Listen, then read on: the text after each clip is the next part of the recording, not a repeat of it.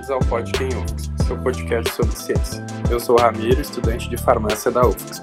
Quer se atualizar nos episódios? Então segue a gente nas redes sociais, arroba podquem, UFXPA no Instagram e podquem UFXPA no Facebook. E favorito se inscreva no podquem-UFXPA através do seu tocador favorito. Hoje falaremos sobre as ações afirmativas com ênfase especial às cotas para o ingresso em universidades federais e em cargos públicos.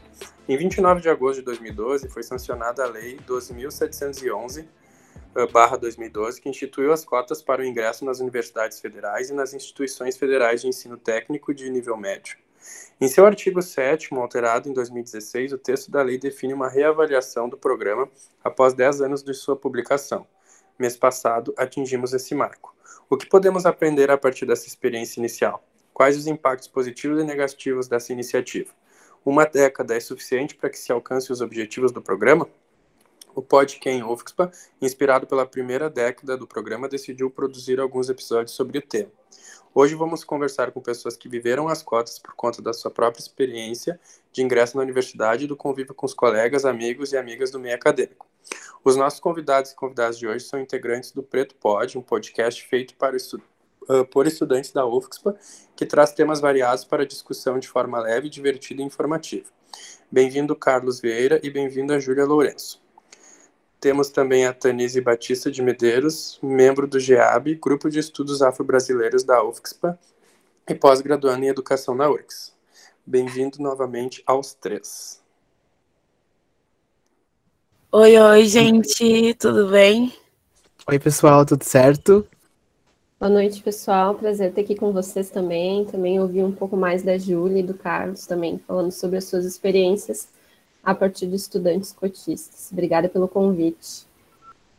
Perfeito, pessoal. Então, a gente aqui do Podcast gostaria de começar né, esse episódio querendo saber um pouco mais sobre a experiência de vocês né, com as cotas, se vocês entraram uh, na universidade por elas e se tem familiares, amigos que que também né, utilizam da mesma forma de ingresso e qual a importância disso para vocês?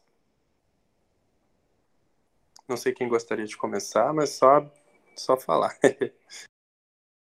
a lei de cotas ela foi bem importante assim e eu acho que numa visão familiar ela né de família e dos, dos meus amigos isso também acabou impactando outras pessoas uh, na minha família eu fui o primeiro da, da família a entrar numa universidade federal né? Então, isso já tem um grande impacto, visto que grande parte da minha família não conseguiu uh, chegar no ensino médio, né? Por, por conta de precisar, porque, né? Não, educação geralmente não era uma prioridade naquele momento para minha família, para as pessoas que vieram antes de mim, né? Meus avós, meus bisavós, minha mãe, enfim, os meus tios também.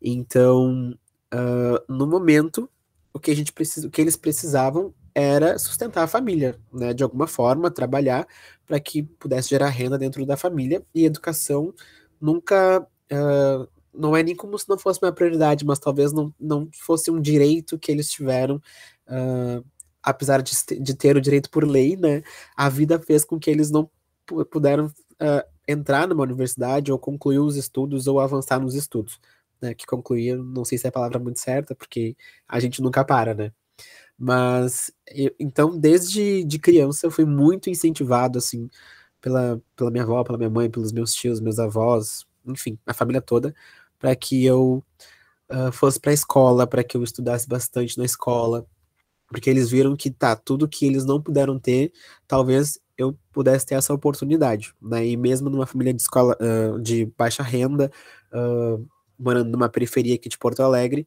as cotas fizeram com que eu pudesse ser o primeiro da família a ingressar numa universidade federal. Depois de mim, ali eu tenho os meus primos, né, que, a, que são mais próximos da minha geração, que têm ali a mesma idade que eu, que também conseguiram ingressar na universidade, muitos deles pelo ProUni, com bolsa de 100%, uh, ah, muitos, a maioria, de verdade, assim, então, um outro primo também entrou na URGS depois, uma outra prima também entrou na URGS, então nós somos a primeira geração da minha família a entrar na universidade. Então, isso foi bem importante e isso só, só aconteceu graças à, lei de cotas, né? Porque, como eu disse, uh, quando a gente tem uh, na, na, família prioridade, né? A gente foi numa, numa escola esses dias, daí eles a gente fez essa mesma pergunta, assim, nossa, o que, que vocês querem para o futuro, né? O que, que vocês gostariam de fazer no futuro? Eles disseram assim, era uma criança de, acho que estava no ensino fundamental ainda, e ele disse que a prioridade dele era não passar fome. Né? Então, quando a gente consegue atingir, fazer com que os nossos sonhos possam ir além através de políticas públicas, a gente entende que o trabalho está sendo feito, ele está dando certo. Claro que a gente precisa muito mais disso, mas que o pontapé foi dado, né? Então, dessa, de, vou encerrar assim essa parte dizendo que, enfim, é muito importante e mudou a forma que a minha família enxerga a educação e vê a educação dentro da nossa, da nossa família. Amiga, eu vou pegar teu gancho e falar um pouco sobre direito à educação, né? Que é uma coisa que ultimamente a gente não tem. A gente tem falado muito sobre, mas é isso, né? A gente só vê o impacto quando a gente fala direto com a ponta, assim. E eu acho que dentro de uma universidade a gente ainda a gente tá na ponta, mas é uma ponta que é mais distante. Não sei se, se isso ficou claro o que eu quis dizer, mas eu vou. Sim, sim. Vou chegar lá. O que, que acontece? A universidade pública, ela é, e a gente estava junto, a Tanis também estava junto, uh, quando a gente fez essa fala dentro do projeto que a gente tem, que é o Raça nas Escolas, que leva o conhecimento para alunos de escolas públicas de como entrar numa universidade pública. A universidade pública, ela é direito garantido de alunos de escolas públicas, né? E eu sou fui aluna de escola pública, tu também foi, a Tanise também foi, e naquele momento a gente estava falando apenas com estudantes de escolas públicas, né? E é interessante a gente pensar que hoje grande parte das pessoas de escolas públicas elas só acessam a educação pública de ensino superior pelas cotas, né? Então isso isso é um reflexo claro e direto de um problema gigantesco da nossa sociedade, né? A Sueli Carneiro fala que as pessoas que não gostam de cotas, elas não gostam justamente por ela escancarar o tamanho do problema social que a gente tem dentro do Brasil. O que acontece? As pessoas uh, de classe média alta, enfim, elas pagam educação de qualidade para os seus filhos durante a vida inteira, para que eles consigam entrar numa universidade pública depois, né? E não necessariamente tirando o lugar de, de quem foi pensado, mas tirando sim de alguma forma, porque aí fica mais difícil para pessoas de escola pública entrarem na universidade, né? E justamente por causa da competição, enfim, porque quem vem de uma escola privada tem mais mais oportunidades, tem mais acesso, tem mais tempo para estudar, que a gente sabe que dentro da universidade é uma questão, né? E para entrar nela mais ainda. E vindo de encontro com o que tu trouxe, para mim também, eu fui a primeira pessoa da minha família a entrar numa universidade pública. E a minha mãe é aluna do ProUni, uma universidade privada, está se formando agora também. Uh, acho que ela vai se formar antes que eu. e, e é isso, assim, a, muito mais do que do que falar sobre a lei em si, a gente está falando sobre acesso a direitos, né? Porque educação é um direito universal. E quando a gente não tem as cotas garantindo que essas vagas vão para os sujeitos de direito, a gente dificulta um pouco o acesso essas pessoas, dessas pessoas a esse lugar, que por si só já é um lugar difícil de estar, tá, né? A gente conversou ali antes sobre falar sobre acesso e permanência. Eu acho que nesse momento que a gente está vivendo como sociedade, como país, a gente precisa pautar muito a permanência, porque muito para além de trazer essas, esses alunos de escola pública para dentro da universidade, a gente precisa fazer com que eles fiquem, com que eles se formem, com que eles ingressem no mercado de trabalho e, de fato, ocupem essas posições que estão aí. Acho que isso que a Júlia colocou é bem importante, né, da gente pensar também o, o direito à educação, né, acho que no, no, a Sueli Carneiro, no podcast, né, com o Mano Brau, ela, ela retoma um texto, né, de um historiador também, que diz que cotas uh, no ensino superior e na sociedade como um todo, elas sempre existiram, né, ou seja, sempre foi né, se a gente pensar no histórico da universidade brasileira, sempre foi uma parcela específica né, da população que ingressou né, na universidade, que teve esse direito né, e a possibilidade de cursar o ensino superior. Né.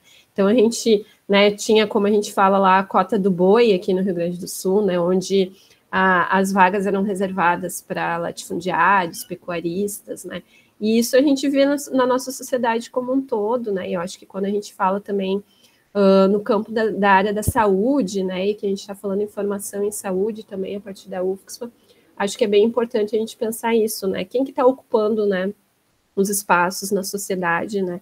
E se as cotas hoje elas existem, né, para uma grande parcela, né, da população, é porque em algum momento ela já uh, né, serviu para garantir que uns poucos, né, privilegiados pudessem acessar, né, determinados espaços. E aí, falando também um pouco da minha experiência, eu ingresso na universidade pública em 2010, né, um ano que ainda uh, não existia a lei de cotas, né, então eu ingresso também por cotas para reserva de vagas para estudantes de escola pública, né, e naquele momento a gente ainda não tinha lei de cotas, mas uh, desde o início dos anos 2000, né, a gente já tinha instituições públicas brasileiras, universidades pautando né, e, e criando suas políticas de reserva de vagas, né? E a lei de cotas, ela vem ser então legitimada só em 2012, devido muito a uma tentativa de dizer que as cotas eram inconstitucionais, né? Então, desde o seu início, dos movimentos, os primeiros movimentos que surgiram de reserva de vagas na UNB, né, na UERJ, né, Universidade Estadual do Rio de Janeiro, a partir de uma experiência do Observatório de Favelas e desde esse momento, né, desde o início, desde as primeiras universidades que iniciaram né, a reserva de vagas, houve né, a tentativa de dizer que isso era inconstitucional, né, e a gente teve aí um período, né, um, uma caminhada para até chegar ao julgamento, né, de que as cotas são sim constitucionais e que né, elas são então legalizadas através da lei né, de 2012. Bom, pessoal, perfeito. Eu acho muito relevante e importante todas as falas de vocês, até porque eu também sou uma das pessoas que entraram por cota. Eu entrei na faculdade por cota de, de ensino público, né? Porque muitas pessoas não sabem o quanto é difícil, uh, pessoas que vêm do interior, cidade pequena, onde muitas vezes só tem escola pública e um ensino que é um, muito mais precário do que as cidades grandes, né? Capitais e e regiões metropolitanas uh, esse acesso né, na universidade, porque tu sai do ensino público, uh, muitas vezes uh, nessas cidades pequenas, com a cabeça de, tá, me formei no ensino médio, agora preciso arranjar um emprego, sabe? Não tem esse incentivo de, de buscar a universidade e não tem esses relatos de, olha, vocês sabem que tem as cotas, vocês se formaram pelo ensino público, vocês têm direito, porque uh, que nem a Júlia comentou, que o pessoal que, que, que, estuda em escola privada tem, de fato, um, um, ensino muito mais amplo, né? um ensino muito mais uh, abrangente do que uh, as pessoas que estudam em escola pública. Então, eu acho que além de, de muitas pessoas não saberem, falta instrução, porque a farmácia está sendo minha segunda graduação. Eu já fiz agronomia antes, e e quando eu estava tentando entrar em agronomia, muito pouco eu sabia, eu não sabia nem que existia. Quando eu saí do, do ensino médio, eu não, não sabia que eu podia utilizar, como utilizar, não tinha ninguém para me ensinar, sabe? Então, eu fui conseguir aprender muito tempo depois. E acredito, eu acho que na minha família, eu fui a primeira pessoa a, entrar na universidade com, com a cota de ensino público porque eu acho que se tivesse tido mais alguém da minha família, provavelmente essa pessoa teria me instruído e me ajudado a, a saber na época. Então, eu acredito que além de, de ser importante, né, de estar ali disponível para as pessoas que, que não conseguem alcançar, que não têm né, um ensino de qualidade, também falta uh, a instrução, assim, muitas vezes para essas pessoas poderem descobrir que existe, né, que elas podem ter acesso, que isso pode ser um diferencial para essa pessoa estar tá dentro de uma universidade, né? E, e poder ter uma formação, um ensino de qualidade. Então, eu acho muito importante e acredito que sim, que, que, que são ações afirmativas que realmente mudam a vida das pessoas.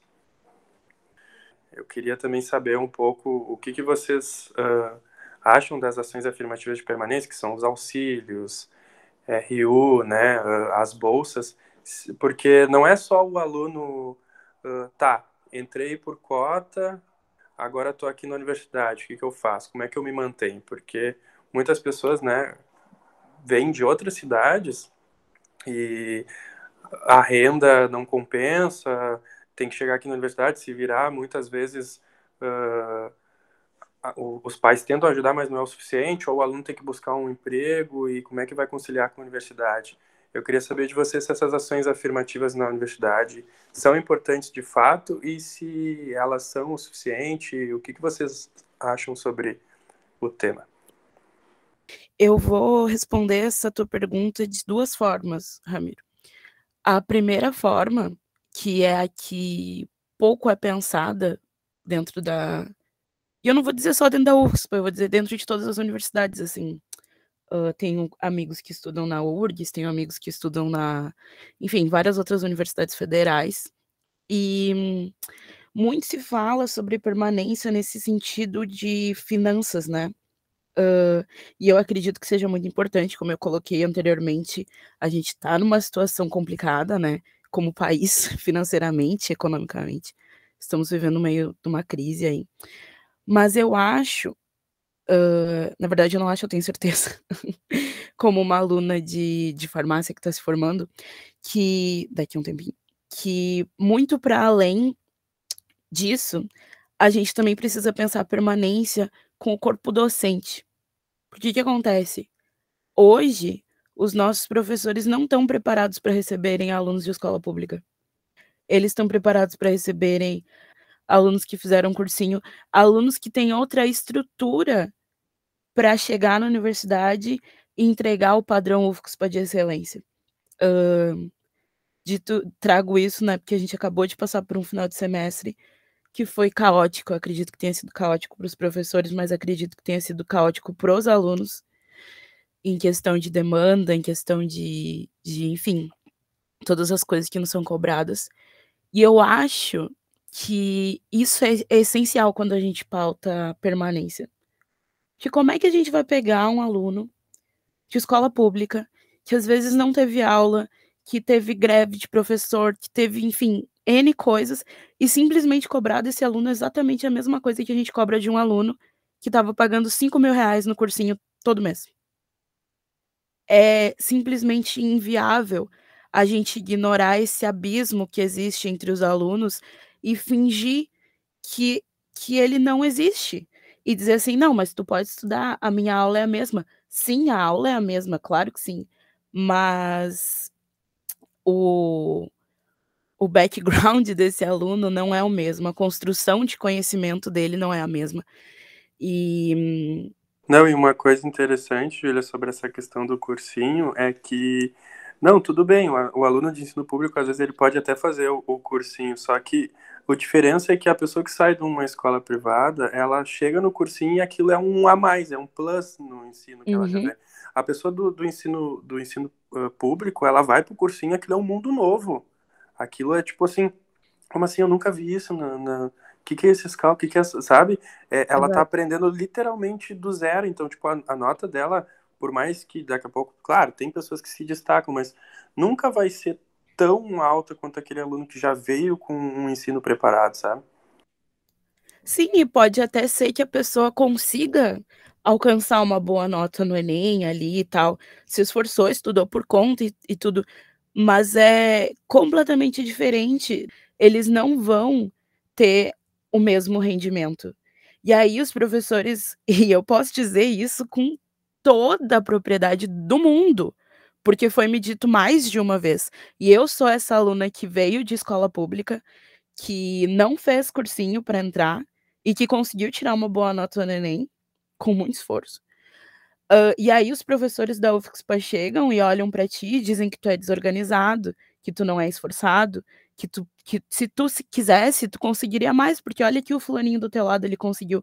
Um professor que não faz ideia de quem tu é, que não faz ideia do que te custa estar ali todos os dias, se esforçando, fazendo, tentando dar o seu melhor. E isso é permanência. Porque aí como é que tu cobra desse aluno a mesma coisa que tu tá cobrando de um aluno que tem toda a estrutura possível, para um aluno que vai de carro para faculdade, pagando 15 reais de estacionamento da Santa Casa? E, e, aí a gente pode falar de, de valores, então, né? Fal falaremos, então, de políticas de permanência que envolvam bens monetários, digamos assim, né?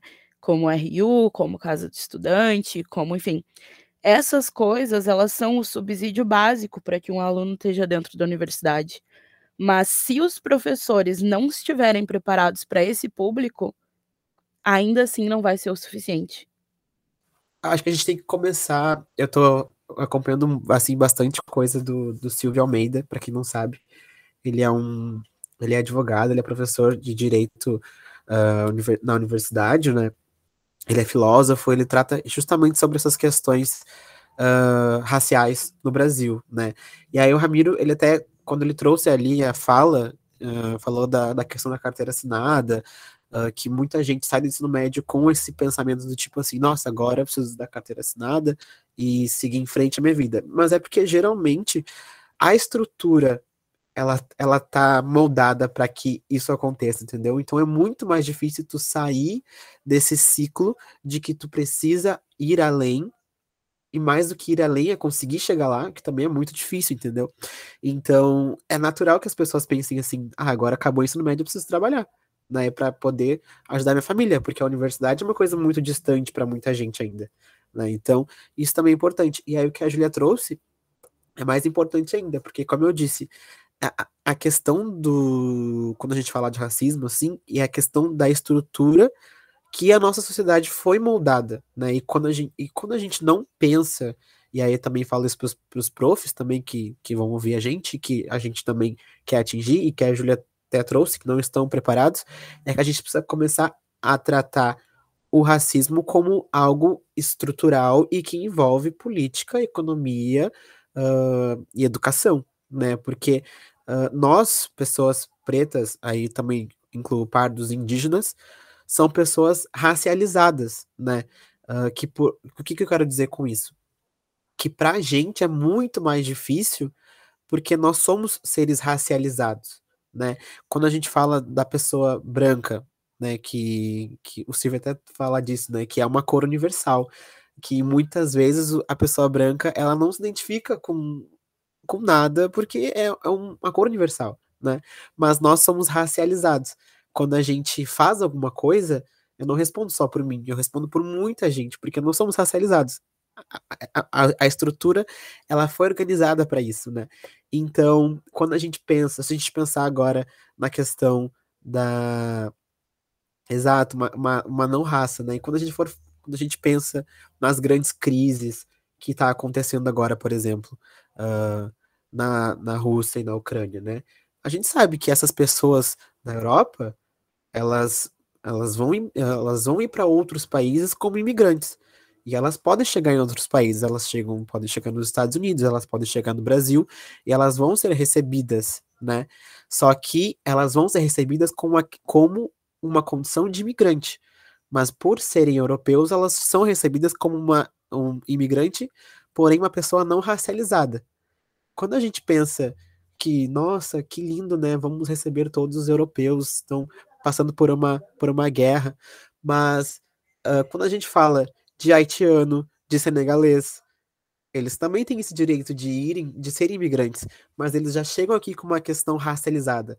Então eles já chegam aqui numa situação de extrema violência, eles não têm os salários, uh, eles não têm emprego, eles não conseguem acesso à educação, não tem, o Estado não ampara. Então, desde o início, nós, pessoas racializadas, já estamos destinadas a ir para esses lugares, a não acessar a educação, a não acessar a universidade, sempre quando a gente uh, faz isso, né, pensa sobre isso, a gente precisa entender que, de fato, né, a, gente, a sociedade ela é moldada para que isso aconteça, né, então, entre aspas, é natural que as pessoas pensem que depois do ensino médio a gente, né, uh, uh, pretos, uh, pardos indígenas não consigam ou que vão ter que trabalhar.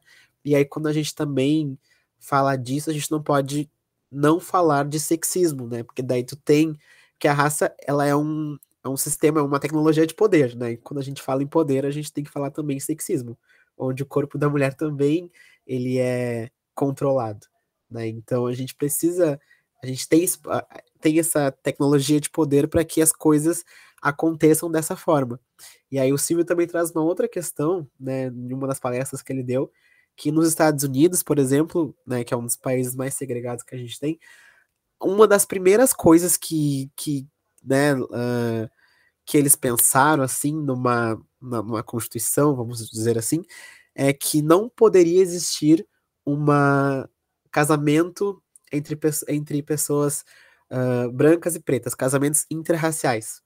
Por que, que isso não acontece? Por que, que isso não poderia acontecer, né? Porque daí o poder, que é a raça, ele já se mistura. Então, quando tu mistura a raça, tu já não, tu já não consegue controlar mais nada, tu já não sabe o que que as pessoas são. Né? Então, tu imagina uh, a questão do Brasil, que é um país que foi colonizado por Portugal e que a gente tem toda essa questão uh, de, de, de, invasão e de violência e de que foram muitas pessoas mortas. Uh, isso foi se perdendo ao longo do tempo, né? E a gente foi sempre colocado à margem das coisas. Então, obviamente que a estrutura ela vai se dar assim, né? E aí, quando a gente chega na universidade, se a gente pensar a população brasileira, nós somos maioria da população brasileira, mas na universidade a gente não é, né? Porque a gente não está no espaço, não está no espaço da universidade, e aí por isso que se pensa muito em permanência, porque daí a gente não adianta a gente começar a lidar com, ok, temos que entrar, temos que colocar os estudantes na universidade, mas a gente tem que manter ele na universidade também, porque daí não adianta só entrar, né? Daí não, não faz sentido. Uh, então a gente ainda não consegue ver a sociedade dentro da universidade. A gente, a gente às vezes é enganado por uma por uma ótica de diversidade. Né? A gente pensa assim, nossa, tem muitas pessoas diferentes, mas no fim não é nada representativo, porque a gente continua sendo minoria né, aqui dentro. Então, quando a gente pensa, a gente precisa começar a pensar no, no âmbito geral, assim. Ok, é uma questão muito maior do que só colocar a gente dentro da universidade. É uma questão estrutural que vem de muito tempo e que a gente precisa começar a pensar nisso também. Amigo, eu vou. Opa! Tudo Eu vou. Eu esqueço que a gente não tá no nosso podcast, que é meio caótico, né? Mas, Mas eu vou trazer um dado de um podcast maravilhoso que eu tô escutando ultimamente, inclusive recomendo, que é o projeto Quirino. Ele é um dado que não tá só nesse, nesse podcast, mas ele é trazido de uma forma que é muito didática, assim. E, e eu gosto muito. E para a gente falar do início do problema, a gente tem que falar do início do país, né?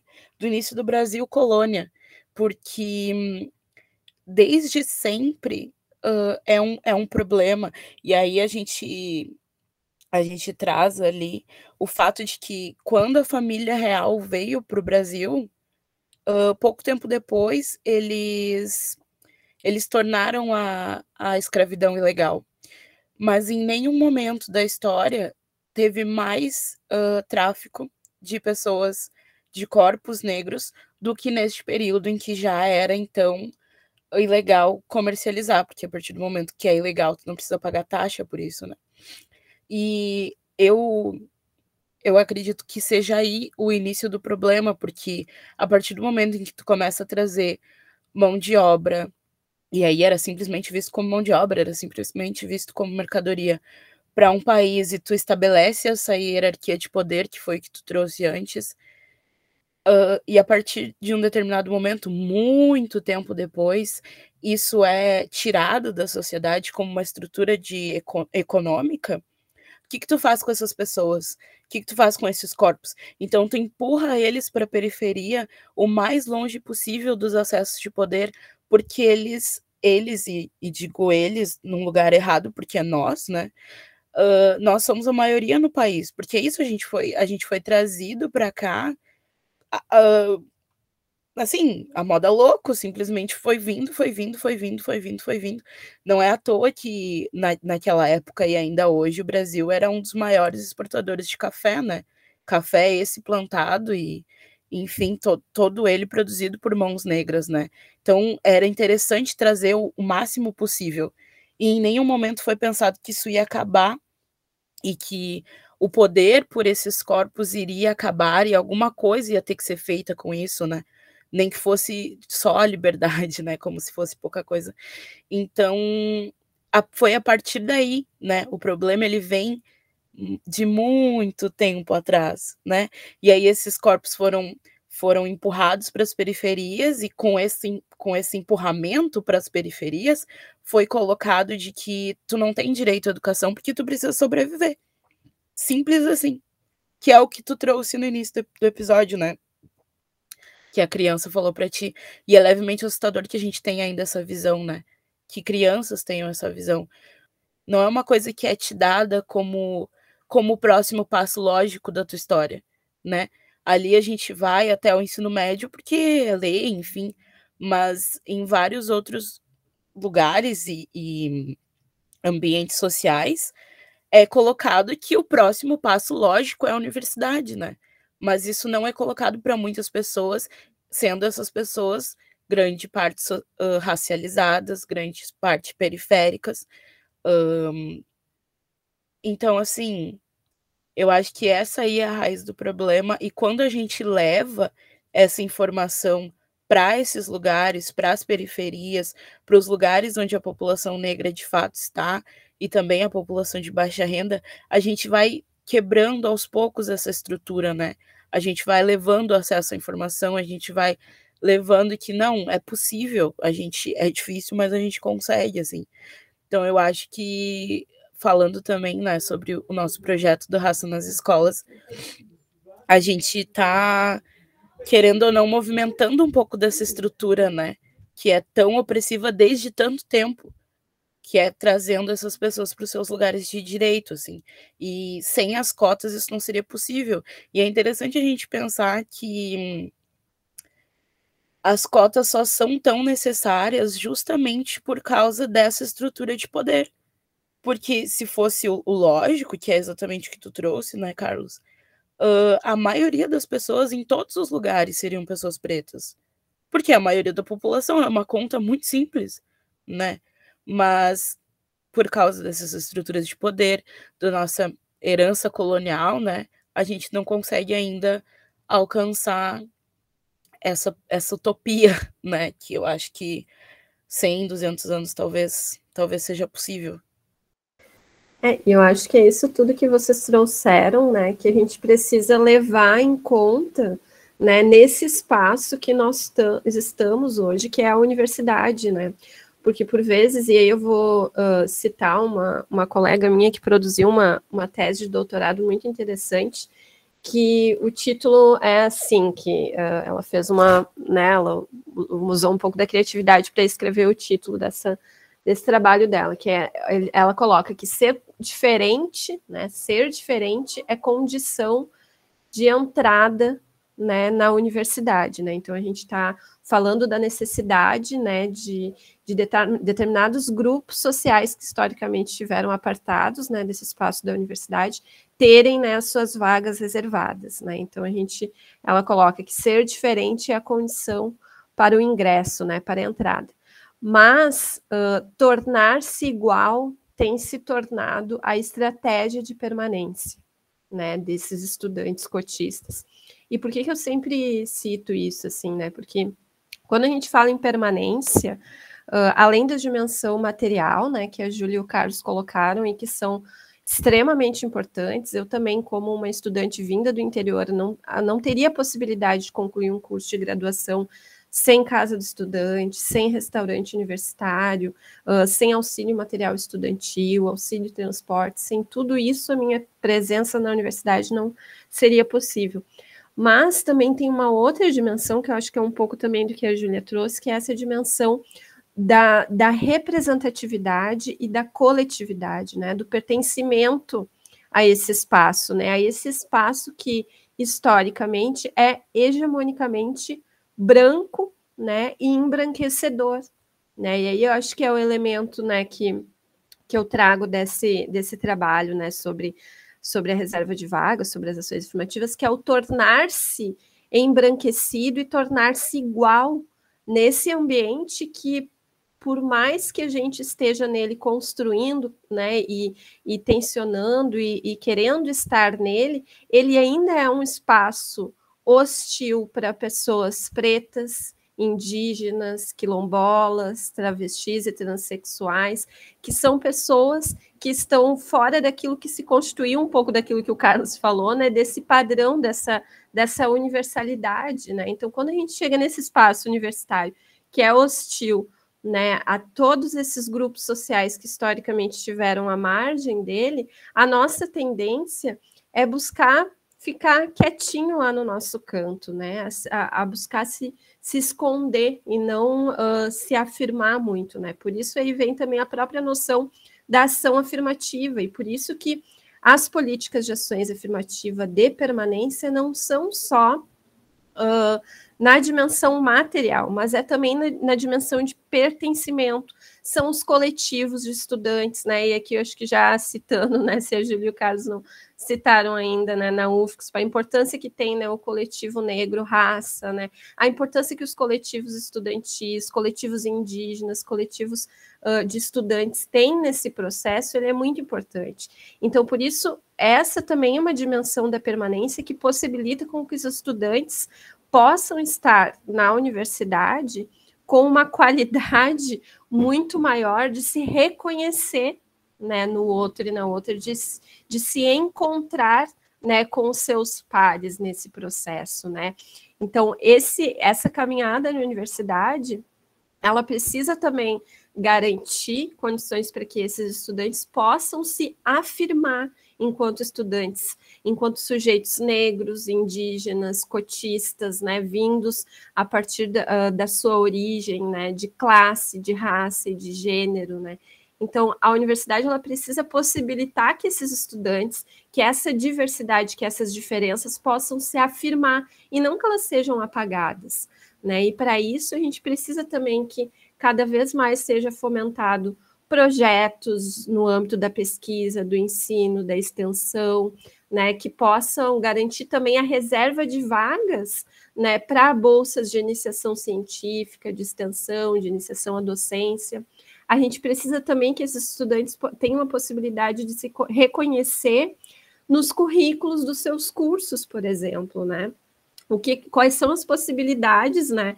Uh, enquanto estudantes com as mais diversas origens e, e, e, pertencimentos, quais são as possibilidades desses, desses estudantes se reconhecerem num currículo que possui referenciais que são hegemonicamente brancos, masculinos, né, num padrão de heteronormatividade. Então, de que forma que a gente pode também incluir, e aí a gente entra no debate também, que é um debate bastante importante da dimensão da permanência, que é a educação para as relações étnico-raciais. E quando a gente fala na educação para as relações étnico-raciais, a gente não está falando somente né, de uma parte da população, como o Carlos disse, que são aqueles que são racializados historicamente. Não, mas como que eu, que sou uma mulher branca, me reconheço nessas relações? Né? Então, a educação para as relações étnico-raciais, ela possibilita que esse espaço ele seja construído a partir dessas diferenças, né? A partir de relações que a gente precisa entender, né, como a Júlia colocou, que são relações de poder que excluem uns, né, incluem outros, e a gente precisa fazer com que isso seja colocado à tona, né? A gente precisa debater, a gente precisa conversar sobre isso, a gente precisa debater sobre racismo, sobre sexismo, a gente não pode né, querer colocar as nossas diferenças e as nossas relações de poder para debaixo do tapete, que é o que às vezes a gente um, enquanto universidades públicas brasileiras, a gente, a gente tende né, a fazer um pouco desse processo de uh, se a gente né, se limita a pensar só o processo das cotas e do ingresso, né? Mas a política de ação afirmativa, as políticas de ações afirmativas, elas são muito mais amplas, né? Uh, do que isso, né? Então, todos esses elementos de pertencimento, de coletividade e de representatividade, daí é que eu trago um outro elemento também, que é a importância né, de docentes negros e negras, indígenas, né, onde esses estudantes possam se reconhecer né, se reconhecer nesse docente, né, também como uma possibilidade de estar nesse lugar, né, de uma pessoa negra estar ocupando o espaço da docência no ensino superior. Esse processo do reconhecimento ele também é extremamente importante para a permanência dos estudantes, né, para romper com essas estruturas de poder que nos coloca, né, ainda que uma universidade, né, que o espaço universitário ele ainda é hegemonicamente branco e embranquecido, né, e que a gente tem, né, na nossa, quando a gente pensa, né, na nossa, na nossa cabeça, a gente tem ali um ideal, né, de um sujeito estudante de um curso de medicina, a gente tem um ideal de um estudante de farmácia, de um estudante de nutrição e de um profissional também, né, uh, dessas áreas. Então, essa, esse processo, né, ele, ele necessita de uma virada também, né, nesse, nesse processo de é, epistemológico, né, da forma como nós construímos, né, o nosso conhecimento, né, a possibilidade de, de pensar para além do que está uh, colocado, né, historicamente, como, como a Júlia falou. Então, são diversas. Mas essa questão da né? docência, tu acha que uhum. deveria vir naturalmente ou também teríamos que inserir as cotas nesse caso? Uhum.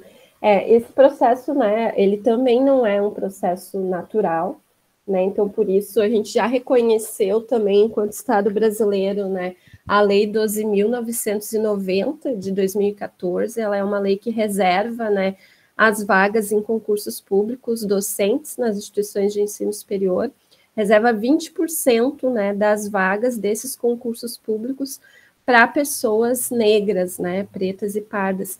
Então, hoje, algumas instituições acabam, né, como a gente vive um cenário né, no Brasil de um, um número bastante restrito de vagas né, e, da, e de abertura de concursos públicos, a gente tem uma diminuição né, desse número de vagas, então esse percentual da reserva de vagas de 20%, ele acaba nem sempre uh, sendo uh, né, contemplado pelas instituições de ensino, mas essa lei ela existe, né, então com, não como um processo natural, mas também como um processo né, social de entendimento que essa reserva de vagas ela também é necessária, né? Perfeito, pessoal. Uh, agora falando um pouco das melhorias, né? O que, que, na opinião de vocês, ainda precisa melhorar no sistema de cotas, né? Como que isso impactaria na vida das pessoas? E também gostaria de saber uh, sobre a passagem de vocês pela universidade, né? Se vocês acham que está sendo positiva e se a presença de vocês, né, é importante uh, para todos os outros estudantes, né? E para que a universidade cresça. A UFSPA, eu, eu falo e aí pode-se dizer que, que eu, né, pode, isso pode ser lido como eu estava o episódio inteiro falando mal, mas na verdade não. Uh, a UFSPA foi um dos lugares, eu venho de um, de um lar que é que a gente sempre teve consciência de que a gente era de que a gente era negro, mas isso foi escancarado quando eu cheguei dentro da universidade. Então eu eu me tornei negra e aí a gente Uh, eu trago aí o livro da Neuza Santos Souza, que é Tornar-se Negro.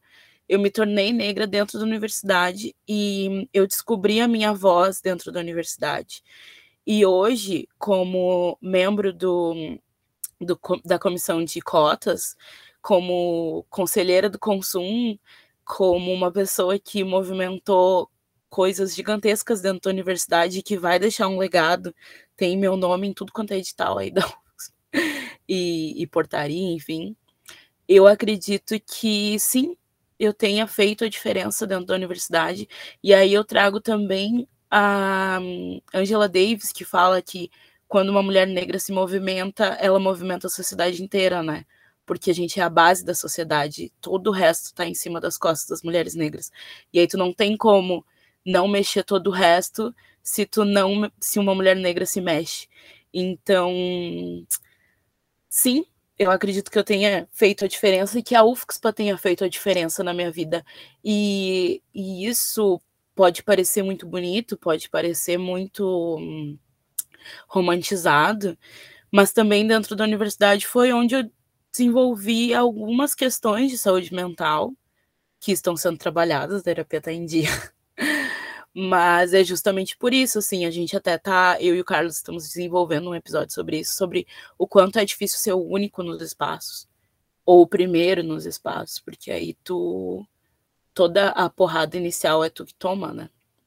Então, ao mesmo tempo que foi muito enriquecedor para mim, eu acredito que a minha presença dentro da universidade, junto com os meus colegas de coletivo, tenha feito a diferença.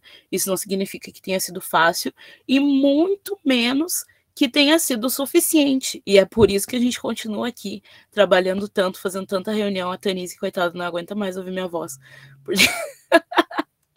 Porque, porque a gente está sempre junto, trabalhando, buscando construir uma universidade que seja o reflexo da sociedade brasileira, né? Que hoje, infelizmente, ela não é. A gente tem uma reitoria que apoia todas essas essas coisas que a gente está buscando, né?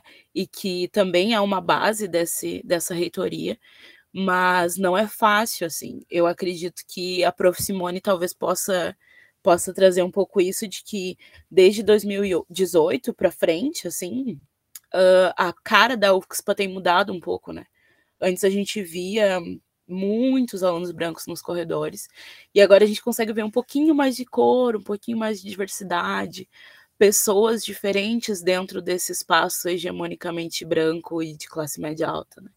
Então, eu acredito que mesmo que a gente mesmo que a gente tenha dificuldades e mesmo que a gente tenha trazido essas mudanças, a gente ainda precisa mudar muito e trabalhar muito para que a universidade seja de fato o que a gente espera, né? Que a gente quer. Eu só estou aqui conversando e fazendo todas essas coisas que a gente faz na universidade porque eu justamente acredito que a gente possa uh, fazer com que outras pessoas também cheguem aqui, né? Eu não quero ser o único. E eu, inclusive, até tenho isso na terapia em dia também. Eu amo que a gente troca várias figurinhas, eu e a Julia, depois das terapias, é ótimo. Mas quando a gente entende tudo isso, né, e vê que, tá, eu sou, eu, eu, eu muito daquilo que a Júlia falou, ah, o Carlos é a celebridade né, da, da, universidade, mas é justamente isso que eu, que eu não queria que acontecesse, porque eu não quero ser o único, né? Uh, e eu acho que eu só tomei esse status de estar em todos os lugares justamente para mostrar que para mostrar para mim mesmo e para outras pessoas ali, uh, mas é mais acho que meu processo pessoal de que tá bom, eu não me vejo nesses espaços, mas eu quero ocupar esses espaços, eu quero estar nesses espaços e eu quero que outras pessoas também possam estar aqui comigo e possam chegar onde eu, onde eu tô também, né? Então, não é nenhuma questão de romantização, como a Julia disse, mas é uma questão de, de que tá, alguém vai ter que tomar a primeira porrada para que outras pessoas cheguem junto com a gente, né? Então, eu, eu tô aí justamente para isso. Eu acho que a, as cotas são importantes, a gente consegue ocupar os lugares, a gente tá na comissão de cotas também para que é, as pessoas, os, os, sujeitos de direito possam entrar na universidade e que a gente possa construir junto com os outros projetos de extensão que a gente faz, né, que uh, fazer com que a educação seja uma porta de entrada aí para a gente ter uma educação emancipadora e que outras pessoas possam vir também com a gente. Né? Então, por isso que eu acho que é, todo o processo é importante, ele é doloroso, mas ele é importante e a gente acredita muito que, nem ela falou, nessa né, utopia daqui a 200 anos as coisas sejam diferentes, mas que a gente começou esse processo, né? Então a gente tá aí para isso, né? O que ela falou, o legado a gente vai deixar de alguma forma, alguma coisa a gente fez, a gente movimentou alguma coisa na estrutura uh, para que outras pessoas pudessem entrar aqui também. E acho que é importante, né, de, nem que seja, né, conti, dando continuidade a esse pé na porta, né, porque as cotas, ela não foi um processo, né, se a gente tem hoje, né, uma lei, né, no dia 29 de agosto, né, completando 10 anos, né, uma lei que garante, né, a constitucionalidade dessas, dessa política, né, ela não foi, nós não chegamos aqui, né, por um processo, né, de uma benesse por parte do Estado, né, a gente chegou aqui diante de muita luta, né, dos movimentos sociais, do movimento negro, do movimento indígena, né, e, e chegamos aqui, estamos nesse momento que a gente, uh, acho que a pergunta, né, respondendo assim a questão que o Ramiro colocou, né, acho que primeiro a gente, né, todas e todos nós aqui concordamos, né, que primeiro, a, as cotas, ela não é uma questão mais de opinião, né? A gente uh, não precisa que todos e todas estejamos, né, uh, com a nossa opinião, né, favorável às cotas, porque ela já não é mais uma questão uh, de opinião, né? Ela é uma lei, ela é constitucional, né? É um processo legal conquistado, né, politicamente. Então a gente precisa garantir, né, que ela permaneça, né, que ela continue. E a gente precisa também garantir, né, o aprimoramento, né, dessa política e da política de ações afirmativas. E eu acho que um dos elementos bastante importante é aquilo que está no âmbito da autonomia das universidades, né? Que não necessariamente está previsto na lei, mas que as universidades públicas né, têm caminhado né, uh, rumo né, a esse aprimoramento. Né? E eu falo aqui, por exemplo, do processo uh, para o ingresso de estudantes indígenas, né, um processo que seja específico e diferenciado, porque grande parte dos estudantes indígenas que estão nas universidades públicas hoje, elas não ingressam né, via SISU, mas ingressam por, por processos seletivos específicos e diferenciados. Uh, falo que também né, de incluir outros grupos sociais que historicamente também uh, são considerados discriminados, né, como as populações imigrantes e refugiados, né, como o Carlos também colocou, travestis e transexuais, né, estudantes quilombolas, né, então todos os grupos sociais que ainda estão né, fora da lei de cotas e que a universidade ela tem autonomia né, para propor políticas para esses outros públicos. Uh, e também, por exemplo, para instituir uh, né, política de cotas de reserva de vagas e ações afirmativas na pós-graduação, que é um elemento também bem importante para garantir um pouco daquilo que a gente falava antes, né, do, do processo do ingresso de docentes né, negros e indígenas no ensino superior. Então, acho que quando a gente fala né, na defesa das cotas e a gente fala também na sua ampliação e aprimoramento, a gente está falando também nesses processos de autonomia que a universidade também pode garantir, né, a partir das suas realidades e que, né, visam então também a gente está aí num processo, né, mais inicial de cotas na pós-graduação, né, mas já bastante avançado em várias instituições, uh, reserva de vagas para os estudantes indígenas. Então, é uma diversidade, né, de políticas que, embora ainda não estão, né, bastante sistematizadas como uh, a lei de cotas está, né, que elas ainda podem ser aprimoradas, né, e aprimorar esse processo de ação afirmativa, contemplando né, diferentes segmentos e diferentes esferas também da nossa universidade. Né. Perfeito. Então, galera, esse, uh, a gente está chegando ao final já, né, da, da nossa entrevista, tá muito boa. Queria poder ficar aqui até bem mais tarde, porque é bastante coisa para falar, né? Mas uma coisa que eu queria perguntar para vocês, é, a gente sabe que esse ano, né, então a gente tem o fato e a missão de poder reavaliar o programa, né? E eu queria saber se na visão de vocês, vocês acham que vale a pena, né? Ou se as cotas, elas, como estão, já é o suficiente e queria também saber se, na opinião de vocês, essas desigualdades foram diminuídas com as cotas, né? Nem que seja só, uh, pelo menos, o, o, a ponta do iceberg.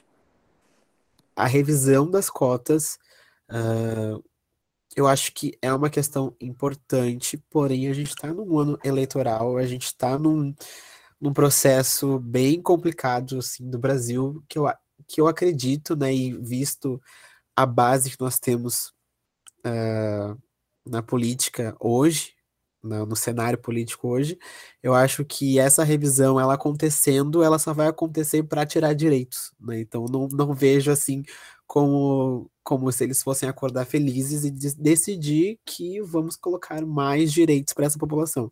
Acho muito difícil, né? Por isso que eu acho que nesse momento a revisão ela é muito perigosa, porque ela tem o potencial de tirar direitos que foram conquistados com assim com duras penas, né? Então acho que isso é, é, o, é o primeiro ponto assim. Né? O segundo ponto que eu acho é que sim, as cotas são importantes, elas ajudam, uh, ajudaram também, inclusive, na, em tentar diminuir essa desigualdade, né? Mas eu acho que a gente precisa de muito mais, né? Eu acho que é muito pouco ainda, apesar de ser histórica, é muito pouco mas acho que a mudança já começou. mas eu acho que ainda é muito pouco, porque a gente uh, precisa trocar a, a, essa ideia de, de, de igualdade e talvez trazer a questão da equidade, né? Então, uh, porque as coisas não são iguais para todo mundo. Então, não adianta a gente tentar, muito entre aspas, igualar uma coisa que não dá para igualar, sabe? São, são degraus diferentes. Então, assim, uh, são coisas diferentes. Então, acho que esse é o meu ponto. Eu acredito que hum, seja o mínimo. Cotas do jeito que a gente tem hoje, com a porcentagem que a gente tem hoje, estruturada do jeito que a gente tem hoje, é o mínimo. É simplesmente o que a gente, o mínimo que a gente devia estar tá fazendo como sociedade para se tornar um ambiente melhor para todo mundo, né? E dito isso, eu também acredito que tem que ser ampliado, que as cotas têm que ser mais discutidas. E, e isso porque uh, eu estava presente, o Carlos estava presente quando a gente. E aí eu estou trazendo um pouco mais para a nossa realidade como Rufus né? Como a gente estava presente quando a gente aprovou no, num consumo fatídico de um dia muito quente de dezembro a comissão de cotas, né, a comissão de verificação étnico-racial, em que a gente simplesmente uh, verificava e não e aí não é julgar, não é não é dizer que sim ou que não, a gente só verificava a autodeclaração de pessoas que estavam entrando na universidade pelo SISU para dizer se aquela pessoa era uma, um sujeito de direito de cotas ou se ela deveria continuar pelo acesso universal. E isso foi enfrentado e visto de uma forma tão negativa pela, pela, pelo comitê ali, enfim, por todo mundo que estava presente naquele consumo, e também pela, pelo resto da UFSC, assim, né? Uh, era uma época em que todo mundo usava o Facebook ainda, então a gente foi muito atacado. E isso só mostra como a gente precisa falar constantemente da necessidade de que isso seja colocado sempre, de que é um direito, de que alguém precisa, como qualquer outra política, alguém precisa verificar se aquilo está sendo feito corretamente, para que as pessoas que são de fato de direito àquela política acessem esses lugares. Então, eu acredito que além de ser o mínimo, a gente teria que ampliar isso para muito mais, assim, para mim. E aí é uma discussão que a gente também está tendo em paralelo aí dentro da universidade. Para mim, a gente devia, porque as cotas nada mais são do que uma política de reparação histórica, né? Uh, além de várias outras coisas. Para mim, a gente deveria fazer os próximos 5, 6, 7, 10 editais de docentes 100% para professores negros. Para mim, isso é uma política de reparação histórica para que daqui a um, dois anos, quando outra Júlia, vinda do, do interior, aluna de escola pública, entre na farmácia, ela não precise passar pelo que eu passei, que é não ter professores negros dentro da universidade. Ela não se sentir acuada por dizer para uma professora ou para um professor de que ela não teve aquilo na, na escola, sabe? É ela se ver numa posição de aluna e numa posição de quem sabe um dia chegar e dar aula. Então, eu tenho ideias que vão muito além do que a gente tem hoje. E eu acho que isso é extremamente necessário para que a gente consiga sim alcançar um lugar que a gente quer. E aí alguém poderia dizer, ouvindo isso, dizer assim: "Ah, mas não tem". Tem. Tem sim. A gente tem profissionais qualificados em todas as esferas da sociedade. Só que como é muito difícil a gente conseguir se qualificar, às vezes acontece que a gente não vê, né? Mas existem. E, e essas pessoas são extremamente qualificadas para ocupar esses lugares. Então, eu acho que, muito além do que a gente tem, a gente precisaria avançar um pouco, mas, como eu disse no início, né, é um momento difícil para a gente fazer isso. E eu acho que a gente não mexe em time que está ganhando, né?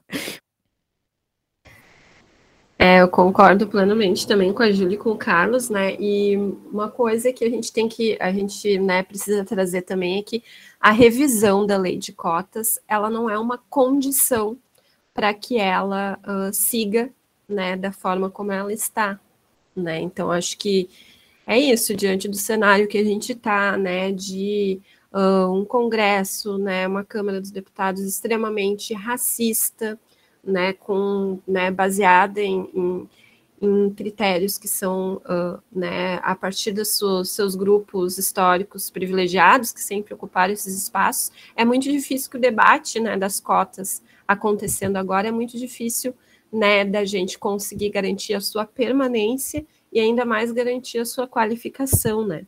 Então, um, acho que é importante a gente retomar isso, né, que a, essa revisão, ela não é uma condição para que ela permaneça, e né, ela ocorrendo, né, que ela ocorra, né, posteriormente, né, o ano que vem, enfim, uh, né, que a gente possa estar tá aí num outro, num outro momento, num outro uh, cenário político, né.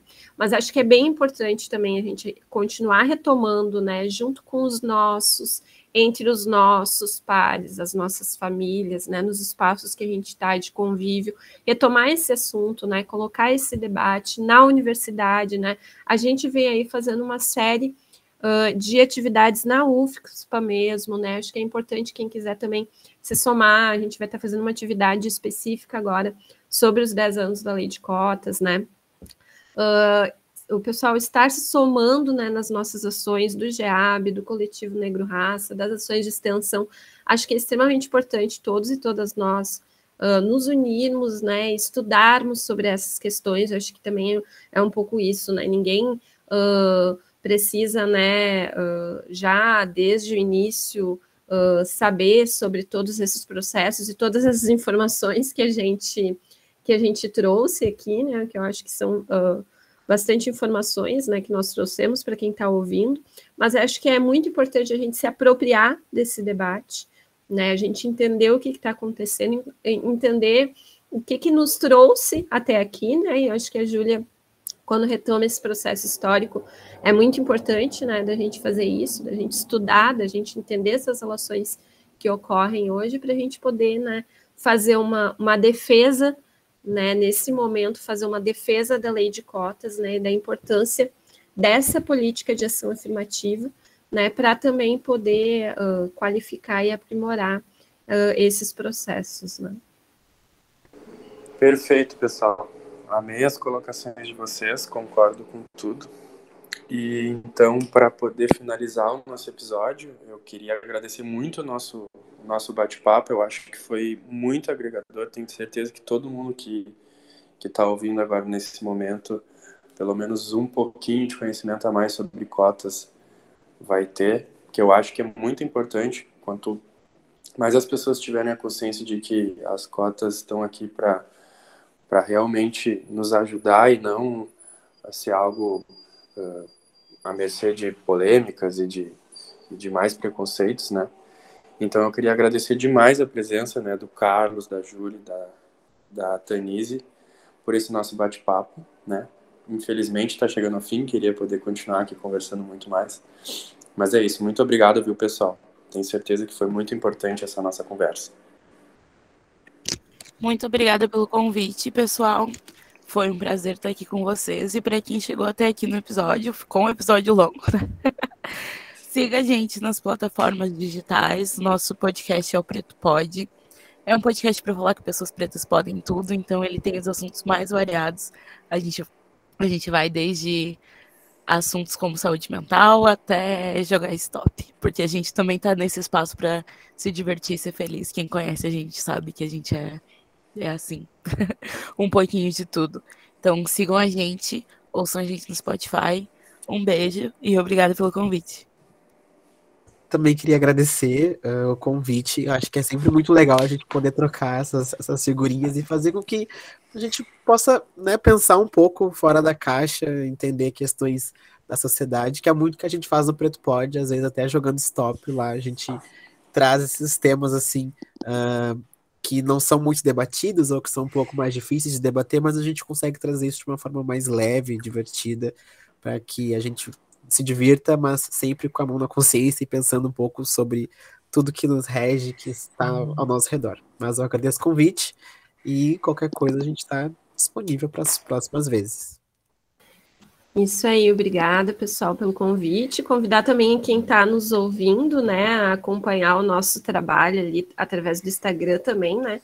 O Instagram do Núcleo de Inclusão e Diversidade, né? É, acho que é NID underline UFSPA.